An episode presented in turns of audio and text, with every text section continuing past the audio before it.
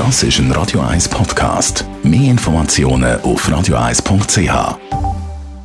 Am Freitagmorgen in der Radio 1 Morgenshow 9 ab 8 Uhr. Die Morgenkolumne auf Radio 1.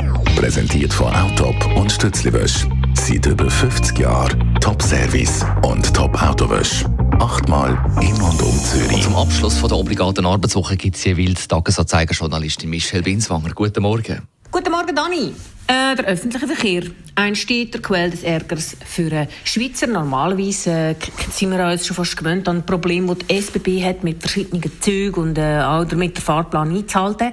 Gestern haben jetzt aber Zürcher Verkehrsbetriebe Pressekonferenz abgehalten, weil es gibt Probleme mit dem Cobra-Tram. Eine Achse schwächelt da irgendwie und äh, weil sie jetzt alle Tramway überprüfen, müssen sie ab heute äh, den Fahrplan einschränken. Es werden weniger Tram äh, fahren, sie werden langsamer fahren und es wird weniger Niederflurtram geben.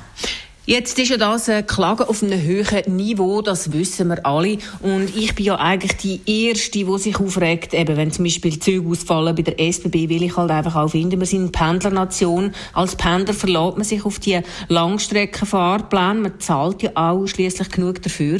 Und ähm, wenn dann so einen ausfällt, dann ist das sehr ärgerlich.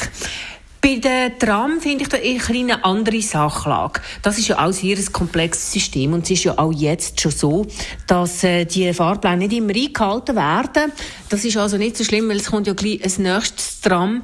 Kommt noch dazu, dass äh, die VBZ-Chauffeure, das ist bekannt, dass die unter einem wahnsinnig hohen Druck von oben leiden, dass sie eben die Fahrpläne einhalten können. Und ich habe gestern äh, anhand dieser Medienkonferenz wirklich gestaunt, wie komplex und was für einen Perfektionsanspruch man da mittlerweile hat, ähm, eben damit alle die Fahrpläne können eingehalten werden Ich glaube, ähm, man kann da auch mal ein bisschen nachsichtig sein als Pendler. So schlimm wird uns das nicht treffen. Und anstatt halt wie immer äh, nach einem Grund suchen, sich zu ärgern, könnte man ja auch mal die Revision von diesen Cobra-Tram dazu benutzen, auf die anderen Fahrgäste, Mitfahrgäste einzugehen. Und wenn zum Beispiel äh, das Niederflurtram jetzt halt eben nicht fährt, vielleicht der Mutter mit dem Kinderwagen mal helfen oder der gehbehinderten Person eben dann in höhere Wagen reinzukommen.